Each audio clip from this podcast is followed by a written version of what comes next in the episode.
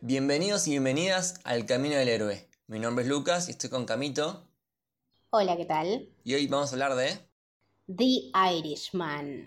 O Escuché que pintás casas. Básicamente escuché que pintás casas, porque la película en sí nunca se presenta como The Irishman. Y nosotros, si, no, si Netflix no nos decía se llama The Irishman, nosotros íbamos a pensar que se llama Escuché que pintás casas. Que en realidad, o sea, creo que es incluso un mejor título que The Irishman. Sí. Sí, sí, bueno, así se llama el libro en el que está basado. Exactamente, porque aparte son todas personas reales. Sí, sí, sí, sí, sí. Yo conocía a. solo conocía a Hoffa. Exactamente, Que creo que de los Simpsons, me parece. bueno, y esta es la película número que 25 26 de Scorsese. Creo que estamos en ese número, sí. Igual hay un montón, es que hay un montón de cosas que no contamos porque hay proyectos de él que son documentales de él y su familia en Italia. Después hizo como en los 50 una película para una italiana que le pidió específicamente a él, que es el que le haga la película a ella, eh, pero no sé por dónde quedaron esas cintas. Eh, después medio que se deprimió y no quería hacer ninguna más y Robert De Niro lo agarró y le dijo, basta man, eh, vamos a darle, hacemos Raging Bull y el chabón remontó por eso. O sea, antes de Raging Bull había tenido todo el tema de este flasheo mental que hizo con New York, New York, que estaba Liza Minnelli y Robert De Niro. Fue un fracaso extremo. Eh, a él le gustaba, o sea, él estaba súper encausado con la idea y, también la quería hacer. Eh, pero la realidad es que, no sé, a la gente mucho no le gustó. Y como venía de pegarla tanto, se recontra deprimió. Entró en la falopa extremo eh, nada, lo internaron, hemorragia interna, toda la bola. El real Robert De Niro lo fue a ver, le dijo, bueno, man, media pila, pongámonos, ¿querés hacer una peli? Hagamos una peli. El chabón pensó que Raging Bull era la última película que iba a hacer. Después, los últimos años tuvo como una vuelta con, eh, hizo Hugo, el Wall Street, eh, Silencio. Exacto. Sí, aparte como que también eh, se acopló un poco más al cine actual, que me parece que eso era lo que le faltaba un poco. No, encontraba como actores. El chabón lo que tiene es esto, que él en el documental de Netflix, que es de media hora, 40 minutos, que es acerca de The Irishman, está él, Robert De Niro, Joe Pesci, Al Pacino. Eh, el chabón cuenta esto, porque en un momento le preguntan, bueno, pero ¿por qué eh, acudiste a todo lo que es la nueva tecnología de las cámaras y el de-aging? Y Scorsese les dijo, porque no encuentro otros actores y porque no quiero buscar otros actores a los que yo les tenga que explicar cómo hacer las cosas. Claro. Básicamente es eso. El único para mí con el que pegó onda fue DiCaprio y por eso no lo soltó nunca más tampoco. Claro, bueno, eso que decís tuvo incidencia en, todo lo que fue lo que se llama el infierno de producción. O sea, esta película viene, la idea viene de 2007 más o menos. Pasó por mil productoras, entre ellas estuvo Paramount, que parecía que le iba a hacer, pero después eh, se bajó. Básicamente porque el presupuesto que requería Scorsese era altísimo. Hmm. Por el tema este del de-aging. Paramount lo que hacía, le planteaba, bueno, ¿por qué en vez de hacer todo esto, claro. ¿por qué no pones otro actor para que haga de, de Niro joven y después lo pones a De Niro viejo y listo? Y Scorsese decía, no, no, quiero que sea De Niro en todas sus edades. Es que, es que el chabón sabe laburar con esta gente y aparte porque estos tipos tienen el chip de la época en que el chabón los necesita. En el documental él explica eso. Yo no le puedo explicar a una persona o no le puedo enseñar a una persona de 30 años cómo sentarse, cómo pararse, cómo moverse, cómo saludar a otra persona en los 50, en los 60. O sea, todo eso es un tema que ya viene con la personalidad de cada uno y sinceramente, aparte de que está encaprichado, el chabón está bien, tiene razón porque tiene todo un concepto, o sea, esto es una historia que se arma aparte a lo largo de los años y ver también los personajes envejeciendo a lo largo de la película te da un toque que si vos le pones otro actor ya no es lo mismo. Claro, a mí lo que me pasó es que, o sea, más allá del rejuvenecimiento digital que le hicieron, que por momentos es muy bueno, por momentos más o menos, pero en general está muy bien. ¿Lo encontraste flaqueando por momentos? Y al principio me costó acostumbrarme. Posta. La, de Joe Pesci, sobre, todo. Boludo, te juro que yo lo pensaba, o sea, lo pensaba en Goodfellas y lo pensaba acá o, en Casino y decía, tipo, es una locura lo que hace este chabón. Aparte, todo el quilombo que es esas tres cámaras del de-aging, después en el documental lo explica, es una locura, mal. Ahora en un ratito quiero que hablemos de eso. Pero a lo que iba es que, más allá del rejuvenecimiento digital, el tema de las posturas, los gestos, la forma de hablar, la forma de pararse, es muy natural como tanto cuando están jóvenes, eh, como cuando están muy viejos, eh, lo que actúan estos tipos es, es sublime. Es que aparte tienen un, o sea, compartieron un montón de películas juntos, laburaron con el chabón un montón. Robert De Niro es tipo BFF. Eh, no se puede generar otra química y no podríamos haber tenido la misma película si hubiesen sido otros actores o si hubiésemos tenido actores jóvenes. Es una cosa que al ver The Irishman lo entendés. Ahora, hablemos de que dura tres horas y media, ¿no? Pequeño detalle. Es la película más larga de Scorsese y, también esa duración es también lo que impidió un poco también el tema de las productoras y de que se estén en cines. Porque en cines se sabe que cuanto más larga la película, menos les gusta a, a las cadenas de cine porque tienen menos funciones. Claro. Eh, entonces eso también estuvo en contra. Pero a mí lo que me pasó es que eh, yo por suerte la pude ver en cine. Yo también la fui a ver en cine, sí. En el cine de voto cuando, cuando salió.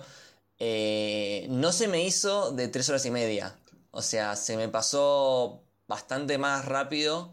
La sentí bastante dinámica. Sobre todo comparado con otras películas que duran mucho menos de tres horas y media. Y capaz que se me hacen eternas. Ni me Esta no, esta me pareció bastante eh, bastante ágil. Mira, yo te voy a dar un ejemplo de una película que se me hizo larga como Esperanza de Pobre, boludo. Fui a ver al cine Motherless Brooklyn. Ah, me fui, boludo. Me fui del cine, man. Porque no puedo creer. Dos horas y media duraba y no la terminé de ver. En mi vida me fui. Y esta película, tres horas y media, no la sentí como nada.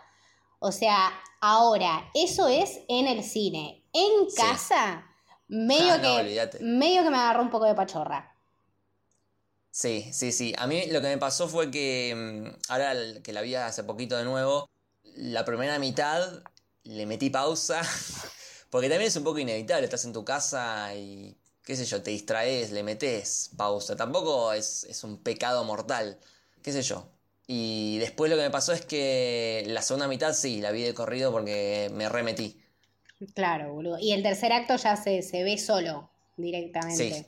Em, sí. aparte, bueno, todo este, todo este revuelo también que, ocasionó el tema de cómo vemos The Irishman, si la vemos en el cine, si la vemos en la tele, Scorsese no quería que la veamos en el cine. A ver, chicos, Scorsese hizo todo lo posible para pasarla en el cine. Ahora, si vos tenés una cadena cinematográfica que te dice, no pasamos esta película porque dura tres horas y media, que es lo mismo que ocho capítulos de una serie, que me parece la comparación más ridícula del planeta, ya tenemos un problema. Eh, y bueno, Netflix fue el único que quiso poner la guita. Entonces también te da la opción de disfrutarla desde tu casa, qué sé yo. Tipo, si te querés mirar media hora, irte a dormir y después mirar una hora y media, y está bien, o sea, es, es, es la tuya. La película el chabón ya la hizo, la guita ya la tiene. La cantidad de views que tuvo en Netflix en la primera semana fue tremenda. Eh, la gente fue al cine igual, o sea, gente que se fue al cine de La Plata, gente que se fue al cine de Devoto, Em, llenó las funciones, o sea, el tipo lo que quiso lograr, lo logró, es así. Sí, sí, está nominada. Claro, todo, boludo. Eh, y repito lo que habíamos hablado en el episodio anterior, el de Marriage Story, eh, cómo Netflix se está transformando en una especie de refugio para aquellos directores que tienen películas personales que no encuentran ninguna otra productora que se la financie y aparece Netflix con la guita, taca taca, che, hacela, no hay, no hay problema, nosotros te la subimos acá. Está bueno que al menos exista esa posibilidad. No, no, por supuesto, aparte nos da la seguridad también de que ni siquiera con el streaming eh, se termina la posibilidad de hacer películas y de hacer cine. Eh, a ver, mirarla desde tu casa no te va a cambiar y la película va a seguir estando ahí. Es más, tenés más oportunidades y, mejores películas para ver, como es el caso de Marriage Story, como es el caso de The Irishman. Eh, en Amazon, por ejemplo, también en vez de pelis, bueno, me referiría un poco más a las series, pero el streaming también como que avanza en sí mismo y evoluciona y, evoluciona también con, figuras como ese Scorsese. El cine evoluciona directamente. Exactamente, eh, pero también está buenísimo esto, que, gente grande como Scorsese y con la relevancia y con la importancia y con, la experiencia que tiene, él también se sepa amoldar a estos nuevos tiempos, al streaming. Claro, que en su momento él estaba totalmente en contra. Y sí, me lo imagino. Y al final terminó haciendo una película con Netflix porque no le quedaba otra. Es que era una película que el chabón la quería hacer eh, por muchas cosas y aparte porque también, como decías vos, siento que cuenta una, una gran parte de su historia y, que tiene muchos elementos que a él lo tocan muy en lo personal. El tema de, de que siempre se mueve en, una época histórica determinada, eh, en un centro determinado, ya desde la primera película que hizo. Eh, siempre tiene cosas estéticas súper marcadas y siempre tiene una historia de, envejecer, de amistad. Tiene un cierto triángulo que sería como hermandad, lealtad y traiciones. O sea, ese es, como lo que nunca falta en una peli de Scorsese. Y creo que también esta cuenta una historia mucho más emotiva. Cuenta, bueno, sí la historia de Jimmy Hoffa, pero también la historia de Sheeran y, de lo difícil que fue para él llevar una vida así, o sea, tenía eh, que hacer un laburo que es una mierda, tenía una hija que no quería saber una chota con él, em, tenía gente en contra, gente a favor, tuvo que tomar decisiones que le cagaron la vida. Em, entonces, también creo que habla de algo mucho más importante que solo una peli de mafia. Exactamente, exactamente, es lo que te iba a decir. Habla de envejecer, habla de las consecuencias, habla de sentir culpa o no, hay muchos que ponen a esta película, que eh, estoy de acuerdo, como una obra crepuscular de Scorsese, en el sentido de que, bueno, él es como que ya va sintiendo que va terminando su ciclo como director, entonces hace esta película que medio que un poco ven a ser el cierre de, esa, de esa carrera. Sí, sí, sí, por supuesto. Y aparte también eh, la carrera de sus mismos actores. Eh, Joe, Pesci creo que le dijo más o menos que no 50 veces, pues el chabón ya se había retirado y volvió simplemente porque Scorsese se lo pidió. Eso también habla de una amistad y de unos códigos que van más allá de mi retiro o mi profesionalidad. Hay, hay veces que uno simplemente tiene ganas de hacer una peli, es así. Sí, y con De Niro eh, pasó que por un lado ellos ya habían trabajado juntos como siete veces. Exacto. Pero a la vez no trabajaban juntos desde el 95, que creo que fue Casino, ¿no? Entonces también, o sea, hubo como un, regreso entre ellos. Claro, les quedaba como esa cuenta pendiente y también como, como decíamos ahora, este experimentar con el, con el nuevo cine y con las nuevas herramientas como el de-aging que bueno, le permitió hacer y narrar una historia como es esta que me parece una locura. Eh, más allá de que te guste la mafia o no, más allá de que estés de acuerdo en ciertos puntos políticos o no, creo que no, la historia no, no se trata de eso. Eh, sino es eh, es recontar una historia personal y una historia del país también, como con un personaje tan importante como fue Jimmy Hoffa. Exactamente. Me gustaría tomarme un, minutito para hablar de esta tecnología que usó Scorsese para hacer el de-aging. Sí. Que fue en definitiva lo, que más plata le costó eh, para la película. La hizo la empresa esta que se llama Industrial Light and Magic, que es la que creó George Lucas para hacer los efectos de, Star Wars. Claro. Mira cómo se conecta todo. Esta empresa se dedica a efectos. Claro. Efectos visuales en general.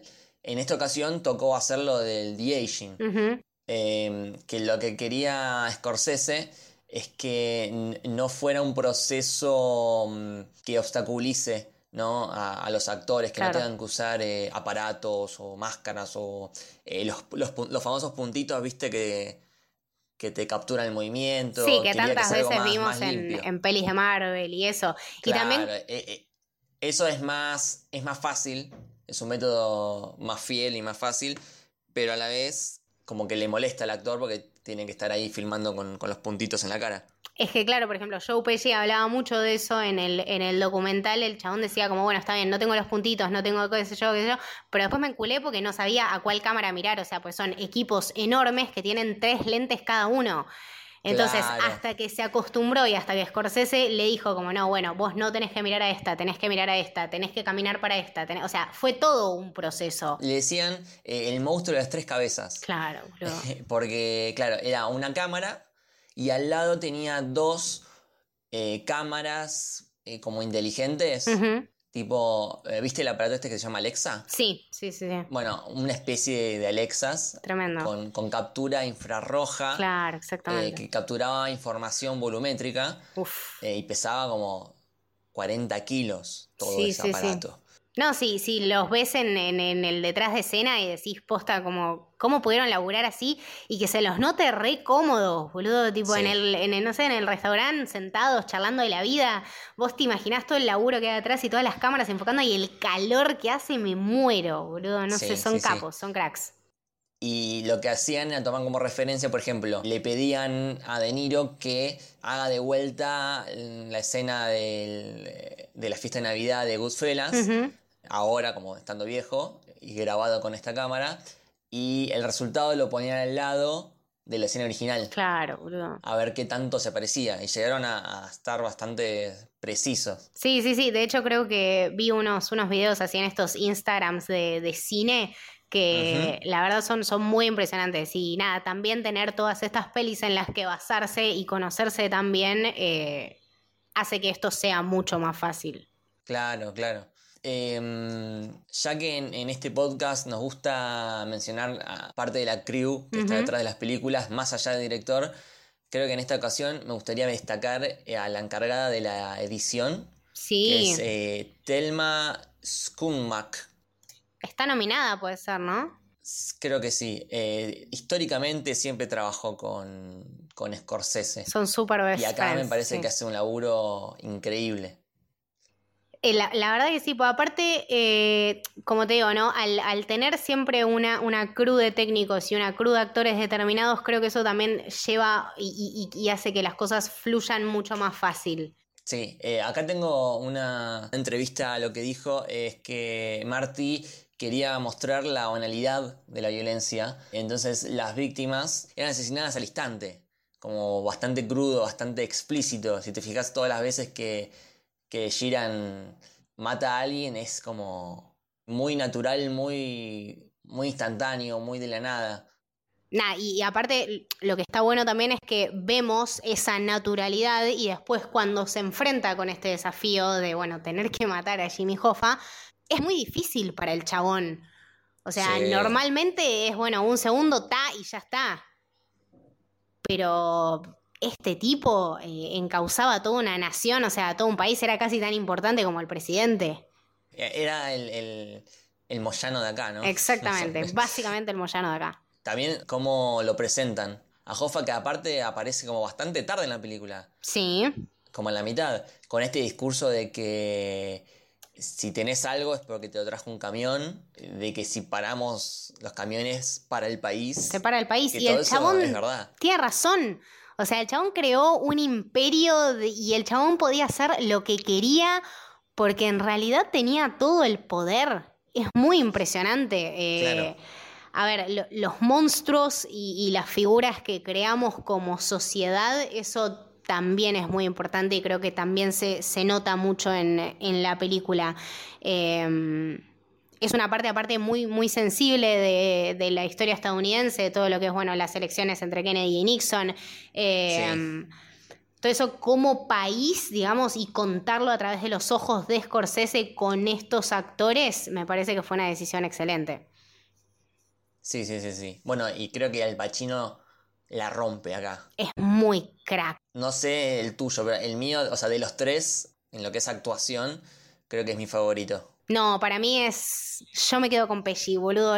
Lo, amo. O sea, ya en Goodfellas me parece una cosa increíble, pero acá, para mí es. No sé, yo, yo Creo que es una cosa de cómo habla el chabón y cómo putea el chabón y, la manera de dirigirse hacia los otros. No, ni pensás que está actuando el tipo.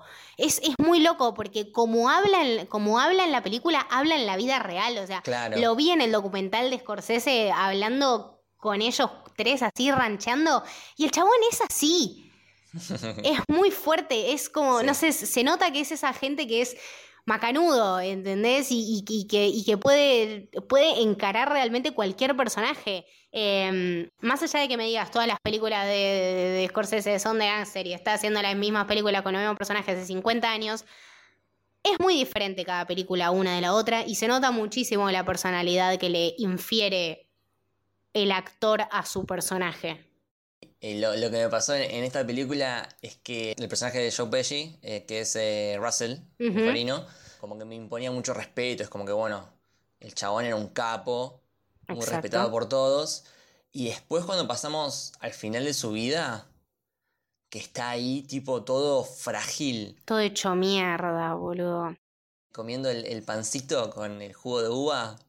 A mí me puso re triste. te quería darle un abrazo. Tipo, yo sé que sos un mafioso hijo de puta. Exacto. Pero te quiero dar un abrazo porque a mí igual yo con los viejitos tengo, tengo un tema como que me parecen adorables. Boludo, es que sí, aparte, bueno, mismo cuando, cuando abre todo lo que es, cuando empieza la película, que lo ves ahí también a Robert De Niro, boludo, hecho concha, sentado en una silla, no la podés creer. Porque encima realmente no está tan lejos de esa edad. O sea, son gente realmente grande. Tienen setenta y pico, setenta y tantos, setenta y seis creo que tiene Joe Pesci. Sí, sí, no, se mantiene en joya, pero bueno, eh, en esta también lograron explotar eso, ¿no? La fragilidad de, los viejos y también el, dolor, ¿no? Porque, por ejemplo, me acuerdo de las escenas en las que la hija de Frank no le dirige la palabra en absoluto. Boludo, más o menos que la querés ir a cagar a trompadas y decirle, flaca, media pila es tu viejo. La escena del banco. En la del banco el chabón tiene las dos muletas. No, no. Y a a saber todo el tiempo que le llevó llegar ahí y la mina, pum, cartelito cerrado y se va. No, no, me duele un montón. ¿Qué onda el personaje de Anna Paquin para vos? Eh, podríamos debatir eso. Podríamos debatir eso. A mí en general lo que me pasó en la película, esto es opinión mía en general, como que me faltó algún personaje femenino más. que hable un poco más. Sí. Con esto, porque eh, esto puede, puede llegar a malinterpretarse. No digo que uno de los tres protagonistas tenga que haber sido mujer, porque son mafiosos y en esa época los mafiosos eran hombres. Claro. Es, una cuestión de contexto. Tampoco me refiero al personaje de Anna Paquin, porque es un personaje que se entiende que es un personaje mudo. Ese es el, personaje, eh, la, actriz fue elegida porque es una actriz que dice mucho con las expresiones y con los gestos y con la cara, sin necesidad de, decir líneas de, diálogo. De hecho, tiene tres en la película, pero ya con la mirada ya te dicen un montón de cosas. Yo que te levanto la bandera del feminismo en todas partes, te juro que entendí por qué no hablaba. Sí, sí, sí, se, entiende perfectamente, porque es un personaje que desde, desde el guion está pensado para que sea un personaje que no hable pero que el, hecho, el hecho de que no hable dice un montón de cosas. Exactamente, o sea, ya desde el primer momento, a ver, desde el momento en que Ana Paquin bebé ve a su viejo que va y recontra caga palos a un verdulero porque la tocó, cosa que está perfecto y que yo también haría, ¿entendés por qué no se puede acercar de esa manera a su papá? O sea, su papá ya no le, ya no le impone una cosa de cariño.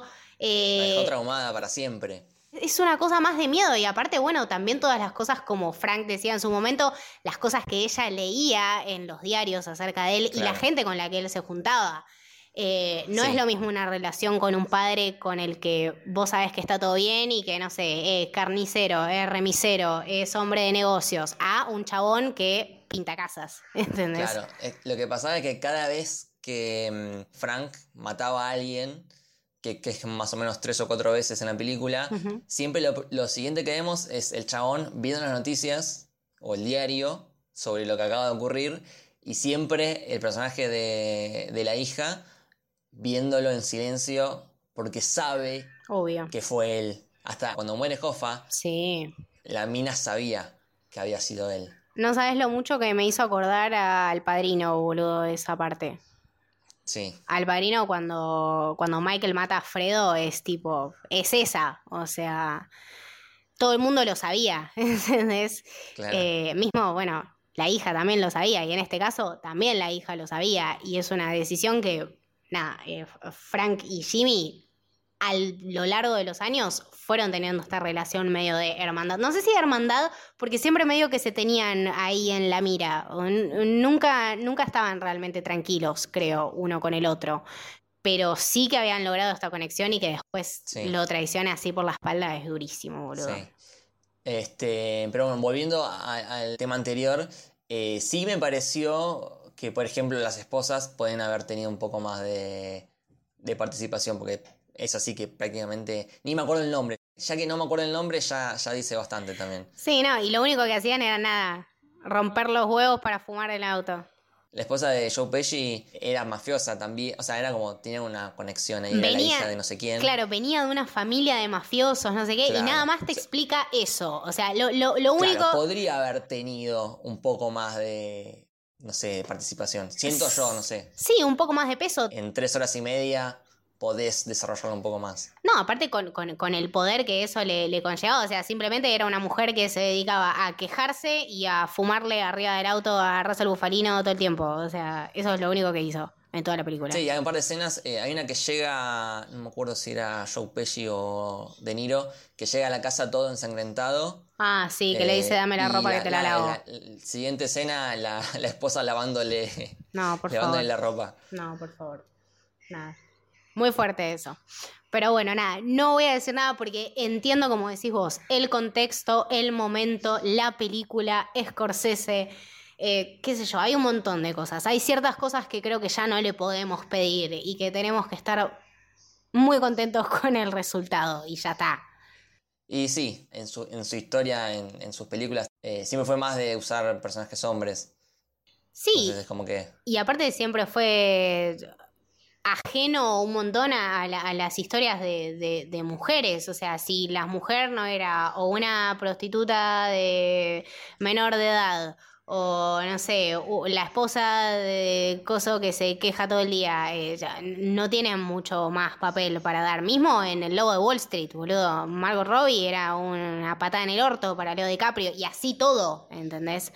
Eh, pero bueno, también como, como decimos, siempre se mueve en, unos contextos de años que, bueno, da a entender que de otra manera el personaje femenino sería un poco raro, qué sé yo. Claro. Eh, y me gustaría hablar un poco más de, las relaciones entre los personajes, los tres principales. Podríamos comenzar hablando, bueno, la relación entre eh, Russell Buffarino y Frank Sheeran. Eh, que es como una, una, hermandad absoluta, porque de hecho se ve muy, muy claro en la fiesta de, Frank. Sí. Cuando Russell le da el anillo. Sí, sí, sí, es súper emocionante. Solo tres personas tienen este anillo, vos sos mi protegido. Mi protegido. O sea, es tipo, nada, el padrino. Es, es un montón porque te remonta aparte mucho a, a Goodfellas. Eh, sí nada, en el momento que también eh, Joe como que siente que lo van a hacer parte de una familia y que en realidad, bueno, eh, Robert De Niro tampoco podía porque él era irlandés, pero tenían esta hermandad y tenían este, este, este amor y este cariño. Eh, y en esta también se nota un montón. después, bueno, toda la, el, primer encuentro y después cómo se vuelven a encontrar y se acuerdan inmediatamente uno de otro. Eh, y a partir de ahí la relación simplemente fluye, o sea, se va dando. Uno tiene algo que necesita el otro, es una relación casi simbiótica. Eh, están juntos en todas las épocas de su vida, o sea, están juntos cuando están viejitos, viejitos, juegan a las bochas, comen el, pancito ahí en la cárcel. Me muero, boludo. hasta las últimas consecuencias. Sí, sí, sí. Eh, em, y aparte también, bueno, todo este tema de que la hija de Frank también a Russell como que lo tenía ahí, ¿viste? Él siempre quería ser su amigo y bueno, vení, dame un beso, querés jugar, si necesitas algo, pedíselo a tu tío Russell, no sé qué, la piba no quería saber absolutamente nada, no es un mal... Es creepy igual. Sí, sí. O sea, también lo del Pachino con, con Peggy, que era la, la hija de Sheeran, también es como medio pero lo... Creepy me resultó. Em, eh, no sé. Sí, pero lo puedo entender por el lado de que em, quizá es como ¿Viste como los abuelos cuando te dicen, bueno, a mis hijos no los pude disfrutar tanto, entonces disfruto a mis nietos? ¿Viste que eso es una cosa que dicen los abuelos? Creo que también lo sentí ese lado con la relación entre Jimmy y la hija de Frank. Como que sus hijos, bueno, fueron otro tema, los crió, no sé qué, son pies grandes, la la. Ahora estaba en una situación de poder, donde puede descansar tranquilo, donde tiene la relación con Frank, que significa un montón porque lo está cuidando y además se lleva bien con la familia, y es la única persona con la que la pibita logra hacer un clic, que es inexplicable. Eh, o sea, es como el verdadero padre, porque el Frank ya sabemos que era un violento que te salía a cagar a trompadas en la calle. Eh, Joe Pesci tampoco como que le caía muy bien, entonces él, eh, como el, su figura paterna. Exactamente, sí, sí, sí, pero bueno, era rarísimo porque es... Eh, nada, justamente la figura que, que, empieza todo este quilombo, ¿no? O sea, puede parecer un hombre muy pacífico, pero en realidad tiene todo este tema atrás que, bueno, sin ir más lejos, lo tiene a Frank laburando para él. Después eh, podemos hablar de la relación entre Frank Sheeran y eh, Jimmy Hoffa, que bueno, un poco estuvimos hablando, pero me gusta que lo primero que le dice Hoffa a él es, escuché que pintas casas. Hermoso. ¿Vos te imaginás, o sea, el, el corazón de Frank Sheeran cuando Jimmy Hoffa lo llamó por teléfono y le dijo, porque esta es una conversación que realmente sucedió.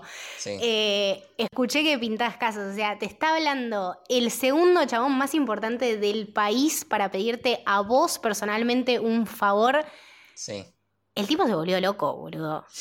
O sea, fue un sí instantáneo. Sí, sí, lo que necesites y lo que quieras, estoy a tu disposición en absoluto. Aparte, es muy gracioso porque le dijo, eh, escuché que pintas casas, sí, sí, y también más o menos que te junto toda la mugre. Eh, ¿Cómo le dice? I, do, I, do my own carpeting. Claro, eh, me, encanta cómo usan estos códigos a lo largo de toda la película para no decir explícitamente que tenés que matar a este. Maravilloso. Entonces usan tipo eh, pintar casas. Eh, el trabajo de carpintería se refiere a, hacer la limpieza. Exacto. Después, después de todo eso. También está esta frase de mm, It is what it is. It is en what el sentido it de que, bueno, vas a tener que matarlo y lo siento, pero así son las cosas. Exactamente, sí, sí, sí, sí, sí. Que le dice Bufalino a, Frank Sheeran, y tipo titis, y, y Frank entiende, bueno, ya está, ¿no? como que no se puede hacer nada, ya está. Qué bárbaro. La, orden viene de arriba, digamos. Sí, sí. Y había, había, una más, eh, había una más, ¿cómo era? Em, eh, eh, necesito que le des un pasaje a Australia, algo así. Sí, que le reserves un pasaje a Australia. Re específico. Exacto. A one way ticket era aparte. One way ticket. No era, no era return. No, no, era one way ticket. Sí, sí, sí. Y bueno, ahí ya sabías que se había, que se había me esos códigos. Eh, algo que me gusta mucho de esta película es que maneja el humor muy bien. Es un humor muy sutil. También Scorsese entiende que al hacer una, hacer una película tan larga tenés que también darle por ese lado. De hecho, la otra más larga creo que había sido el Lower Wall Street. Y también maneja un humor excelente. Excelente. Sí, excelente. Ah, ahora me di cuenta que el asesinato de Hoffa te lo ponen al principio de la película. No te das cuenta, boludo. Claro, es como un flash que dura, no sé, un segundo pero te muestran la, sangre ahí salpicada en la pared. Hasta que lo vi la segunda vez no me di cuenta. O sea, es más, creo que lo vi en Twitter. Es tipo un tweet que pasé así que dice: Ah, no, bueno, pero la primera imagen de Frank disparándole a alguien es Frank disparándole a Jimmy Hoffa. Nah. Y tipo, la volví a ver y evidentemente era así. O sea, nada, muy tremendo. Otra escena que me caí de risa fue esta meeting, esta reunión entre eh, oh. Tony Pro y mm, Hoffa. La de este hijo de puta se vistió, se vistió como el orto y encima llegó tarde. Vos no sabés el cagazo que tenía el chabón que hizo de Tony Pro cuando tuvo que hacer esta escena. Em, porque el chabón decía, o sea, yo tenía que hacer una escena donde me vestí como el orto, estaba llegando tarde, estoy enfrente de esta gente y estos tipos no dicen nada. O sea, porque en el guion no podían decir nada, pero el chabón estaba muy nervioso. O sea, este nerviosismo era muy real, es muy gracioso. Y también, nada, este, este tema de, la formalidad, ¿no? Que, como decíamos antes, que rescata Scorsese de, de, estos tiempos, tipo, cómo se va a vestir este hijo de puta así, y este, este enfrentamiento de edades también. Y de posiciones sociales, ¿no? Porque Tony Pro era más que nada un mafioso y Jimmy Hoffa era un hombre de negocios. Entonces, como que tampoco le daba mucha gracia sentarse a hablar con este señor. Y, empiezan con, esto de que, bueno, quiero que me pidas perdón, pero no, te pido perdón si vos primero me decís perdón antes. Eh, y empiezan a negociar tipo 10 minutos tarde. En realidad hay que extenderse a 15 minutos. Eh, no, no, 10. No, pero 15, el tráfico, qué sé yo. bueno, cerramos en, en 12,5. No, no, es, muy gracioso. Aparte de nada, son, son eh, conversaciones que tenemos ahora en la vida real. O sea, ¿cuán, cuán, tarde realmente es llegar tarde? Y me encanta que siempre terminan las piñas. En la cárcel, la, la, escena en la cárcel también es muy buena. El chabón quería, quería comer su helado tranquilo y viene el otro y le dice, no, porque la plata y la pensión necesito que la arregles. A romperle las pelotas, el chabón es un tipo grande, está en cana, está comiendo el helado, lo tira al piso, boludo. Está muy bien filmada esa escena, yo te juro, tipo, los dobles ni lo sentís. También el, chiste de que son todos Tony. Ese es muy bueno. Es muy bueno porque aparte mismo se ríe de otras películas de Scorsese, ¿entendés? O sea, son, son todos Tony, todos, Fat Tony. Eh, Tony el Gordo. Claro, exactamente. Y, y, tiene razón, sí, muy crack. Ah, otra cosa que me gustó mucho de la película es como un poco vemos la historia de Estados Unidos, siempre a través del noticiero, de los diarios, pero el asesinato de Kennedy, eh, cuando meten a Hoffa en la cárcel, cómo va la película jugando con, estos hechos que, son reales. Sí, sí, por supuesto. Aparte, eh, son mismo titulares de, la época y eso también es súper importante, como la manera de frasear lo que tiene y la manera de explicar la situación es de la manera que está explicada en, esos tiempos, no es como un diario de ahora. Entonces, eso también es súper importante. Eh, pero bueno, es algo que nunca, nunca se le pasa del, de largo a Scorsese. O sea, me parece que lo vi mucho, por ejemplo, también en, si hago un paralelismo con las pelis que este año en Once Upon a Time, eh, todo este tema de la fotografía y los sets y la decoración y la ropa y todos estos detalles que en ningún momento se les pasan.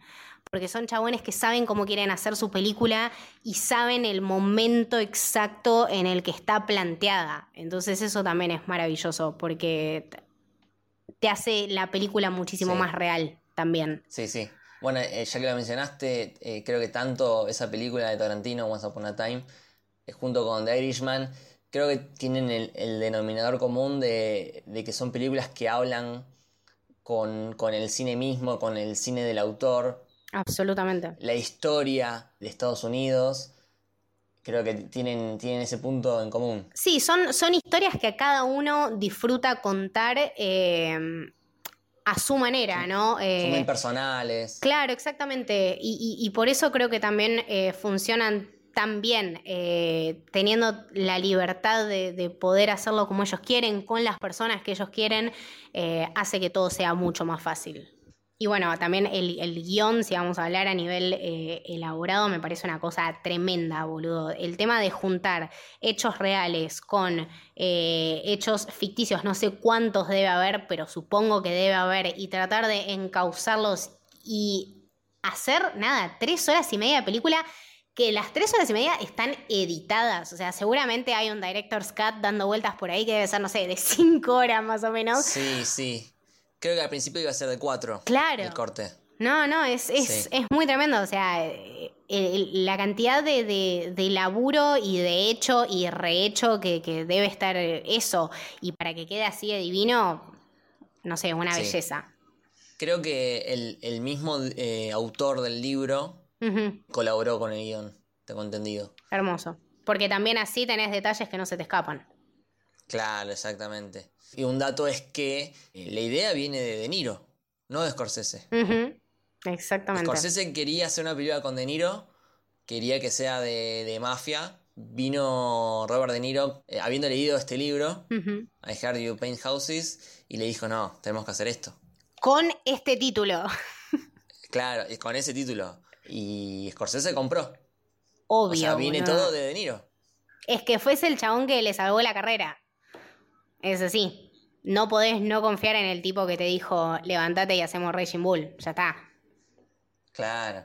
Es, es una cosa que también. Sí, es, es, una relación en realidad muy, muy Frank, muy Frank eh, Russell, digamos, ¿no? Si la vemos así.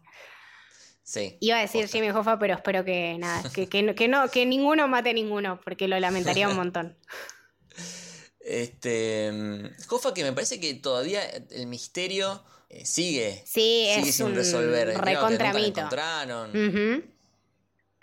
Sí, sí, sí, sí, ahí como la leyenda de, bueno, qué será lo, que, lo que le pasó y bueno, Scorsese claro, hay como testimonios contradictorios, hay todo. Sí, debe haber documentales, boludo, tengo que investigar eso. Yo que soy la reina de los documentales voy a, voy a investigar esas cosas. Sí. Este, y me gustaría eh, ir más para el final de la película, eh, que es para mí donde está lo más jugoso. Sí. Le encargan a matar a, a Hoffa. Y una cosa, por ejemplo, que noté la segunda vez que lo vi es cuando sube Hoffa al, auto y el abrazo que se dan es muy importante porque para Hoffa era un abrazo normal, tipo, bueno, ah, bueno, ¿cómo estás? Y se nota en, la actuación. Y el abrazo que le da De Niro es totalmente diferente, es como... Este va a ser el último abrazo probablemente, o sea, no eh, se siente como ya, ya con, culpa de antemano. Es que aparte sabía que lo iba a hacer. Está muy bien manejado el, el ambiente. Vos sabés que lo va a matar, pero no sabés cuándo ni cómo. Entonces es como que, bueno, a ver, ¿lo va a matar en el auto? No.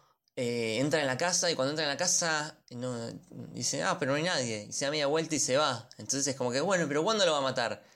Y ahí saca y le pega dos tiros en el medio de la cabeza. No, no, muy, muy crudo. es como, no sé, no como muy rápido, muy, muy crudo eso, como muy. ¡Ta! En seco. también se explica esto de, ¿no? Eh, el tema de, bueno, ¿por qué lo mató por la espalda? No sé si lo podía matar mirándolo a la cara, boludo. Es, es un montón. Puede ser, es una buena interpretación esa. Que como que tuvo que esperar a que se dé vuelta para que su amigo no lo vea traicionándolo. Claro. Y también, qué sé yo, porque supongo que, debe conllevar un montón de, coraje y aparte porque sabía todo lo que en su, o sea, cómo iba a impactar eso en su vida personal y familiar, ¿no? Eh, nada, el, único vínculo que tenía él con la hija ya no existe de ninguna manera. Exactamente. Y eh, bueno, a partir de ahí también lo vemos a él, eh, mismo en la peli, como que lo percibimos envejecer un montón. ¿No? Como que una parte suya se recontra muere para mí, mal. Bueno, ya que hablamos de, eso, podremos ir más al final de la película y hablar de todo lo que sería, así como tuvimos el ascenso de Frank Sheeran, esto sería el descenso, donde lo vemos totalmente en la lona. Eh, que ya ni puede caminar, totalmente Pobrecito, boludo, no, se cae, no, no. Y ya empieza como mm, en, en, un proyecto de, bueno, me voy a morir, voy a empezar a buscar el ataúd, voy a empezar Muy bueno, a arreglar todo. El chabón eligiendo su propio ataúd, eligiendo dónde lo van a enterrar. Y hace una reflexión muy interesante sobre la muerte, porque a él lo que le molesta es que sea algo definitivo. Dice, no quiero que me cremen porque no hay vuelta atrás. Mm. Como que no quiere realmente morir. Sí, sí, por supuesto.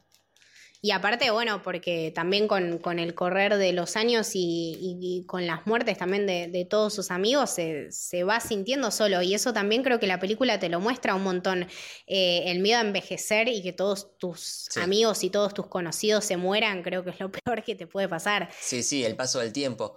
Hay dos escenas claves respecto a eso, que mm. una es cuando está afuera del, eh, del hogar de ancianos, que está hablando con, con, creo que, no sé si es el FBI, no sé qué, eh, que le dice, no, bueno, hablen con mi abogado. Claro. Señor, pero su abogado murió se murió. ¿Quién fue? No, no, no nos mataron. Se murió de viejo. Se murió porque tiene 180 años y usted también, señor, claro. Eh, Tony, Tony el Gordo, Sally, todos, todos tus amigos murieron. Quedás vos solo, amigo.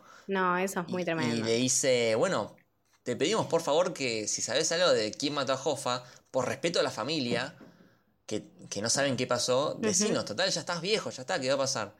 Y ni siquiera ahí Nada. Para, ah, para mí está clarísimo que el chabón es un sociópata.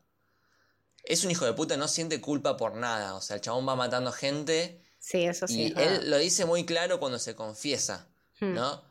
El, cura está tratando de sacarle como una especie de, bueno, se, sentite culpable y el chabón dice, no siento nada, maté un montón de gente y no siento nada, para mí fue trabajo. Claro. Eh, lo único que mm, se arrepiente es eh, Jofa, porque era amigo. Pero el resto le chupa un huevo. Qué buena escena cuando, cuando mata al chabón ese en la en el restaurante. No, excelente. Los movimientos de cámara. Excelente, excelente la, la, velocidad que tiene esa escena. Es verdad, creo que es una de mis, de mis escenas favoritas. Tremenda, tremenda. Sí, sí, sí. Em, pero no, sabes que a mí me. Nada, entiendo que es un sociópata eh, perfectamente, entiendo que lo que hizo está mal. Em, pero ¿cómo te lo vende Scorsese con hacerlo viejo, boludo? Qué hijo de puta, ese golpe bajo la concha de la lora. Sí. Me lo tenés ahí muriéndose, todo hecho mierda, la hija no lo va a ver, no lo quiere nadie. Me mata cuando se cae en la casa solo. Es, un montón. Se cae solo y se queda, tipo, queda en el piso. Van a saber cuánto tiempo estuvo ahí. Sí, pero por eso, ¿entendés? Porque te vienen, no sé, no sé, abuelos, viste, uno tiene familia, con la concha de tu madre. Te da empatía por, porque está viejito. Claro. Pero yo repito, por más que está viejito, sigue sin sentir nada. Sí. O sea, el chabón es un asesino y no le importa nada. Sí, sí, algo le este, falta. Sí, y otra escena que quería mencionar, que también habla del, paso del tiempo, es cuando está con las fotos y está la, enfermera eh, y él le dice, ¿qué? ¿No conoces? ¿No conoces este? Eh, no. Es verdad. ¿Cómo que no? ¿Es Jofa?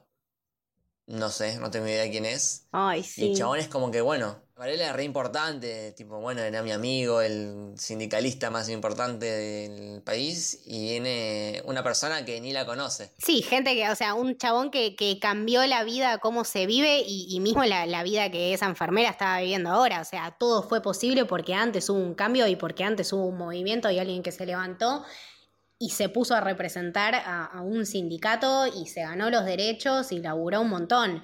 Creo que también es, una crítica muy fuerte de Scorsese que todo, nada viene de la nada, ¿no? Sino que tenemos toda una historia que nos acompaña, tenemos toda una lucha que si bien nos puede gustar o no, hay que adueñársela y hay que contarla de alguna manera. Ah, o sea, vos a Hoffa lo ves como, como bueno, digamos. Em, Para mí era medio turbina también. No era mafioso per se, era un sindicalista, pero era medio turbio también. Es, muy, es un personaje muy gris. Claro, no te puedo definir si es una persona buena o mala. Eh, el chabón estaba como bastante ambicioso de poder, digamos, eh, obsesionado con el poder. Mi sindicato, mi sindicato, y cuando Frank le dice, chabón, te van a matar, le responde, they wouldn't dare, they wouldn't dare.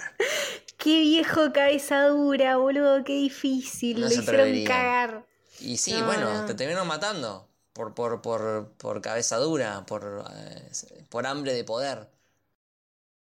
Y mm, podríamos pasar al último plano que me encanta y dice un montón de cosas. Es muy tremendo. Que es el de, el de Frank Sheeran en Navidad, solo, que ni siquiera sabía que era Navidad y nadie lo fue a visitar, nada. no, te rompe el alma, boludo.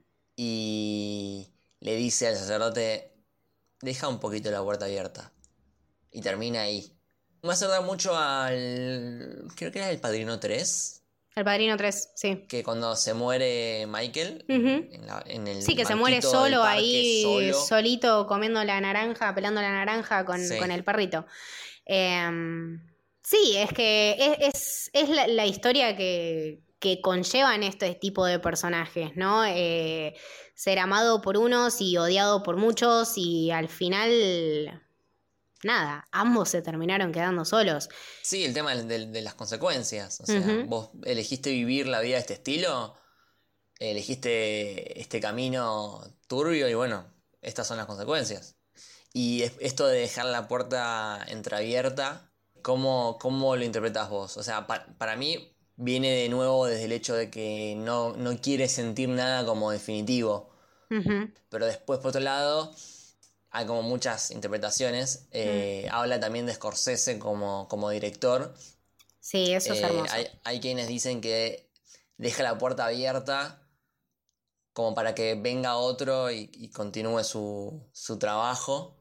Sí, su legado. Creo que Sí, habla de eso también. Em, yo también lo sentí como con la esperanza de que alguien lo llegara a visitar, eh, que realmente en ese momento se dio cuenta de que estaba solo y que, bueno, la puerta abierta como que aún le daba una esperanza. Pero sí, también esto de esto que vos decís de, de Scorsese y de algo más metafórico también me cierra completamente. No sé si va a ser otra película más después de esta pero ¿quién te dice quizás deja la puerta abierta para todavía seguir haciendo más películas? Eh, mira, está viejo, todos sus actores están viejos. Eh, no, sé si, no sé si querrá hacer otra película de vuelta, pero nada, espero que si pasa, que pase qué sé yo. Eh, no, sé si me gustaría, pero creo que Está bueno que esta, sea la última. Creo que queda, queda bastante bien. Si esta es la última, creo que se fue con todas las que se tenía que ir. Buen cierre. Sí, sí, sí, completamente de acuerdo. Eh, así que bueno, nosotros también podemos ir cerrando este episodio. Podemos ir cerrando. Te voy a cantar acá los premios a los que está nominada. A ver. Y vamos a ver, a ver, vamos a hacer como un pro de cuáles puede ganar. Tenemos mejor actor de reparto, Al Pacino y Joe Pesci. Mejor película, mejor director, mejor guion adaptado.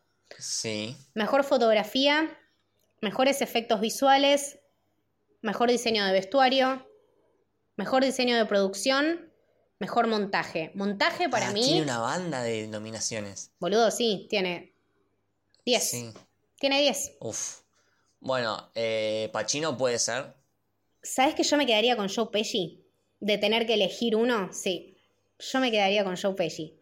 Al Pacino, qué sé yo, boludo, ya fue el padrino, ya, está, démosle a Joe Pesci uno, boludo. Y en esta está buenísimo, ¿entendés? Em, mejor película, no sé. No, mejor película no. No sé. En lo personal no lo pongo ni entre las primeras cinco. No, yo sí, pero porque lo amo. Pero no sé si mejor película. Eh, mejor director sería una más una chupada de culo que otra cosa, estando, estando Bo Ho, o sea, es una joda. Sí, sí, sí. Y Sam Mendes también. Claro. bueno, todavía no vi 1917, la tengo que ver. Pues está, está muy bien. Em, guion adaptado puede ser. Eso puede ser. Puede ser, boludo. Es un recontra laburo, eh. Mal. Sí, puede ser. Eh, fotografía, bueno, también es. También está 1917 que también tiene Claro, y también está Once Upon a Time in Hollywood. está uh. jodido, está jodido. Efectos visuales puede ser si no se la gana 1917. Hmm. Eh, diseño de vestuario no creo. Diseño de producción puede ser. Sí, también.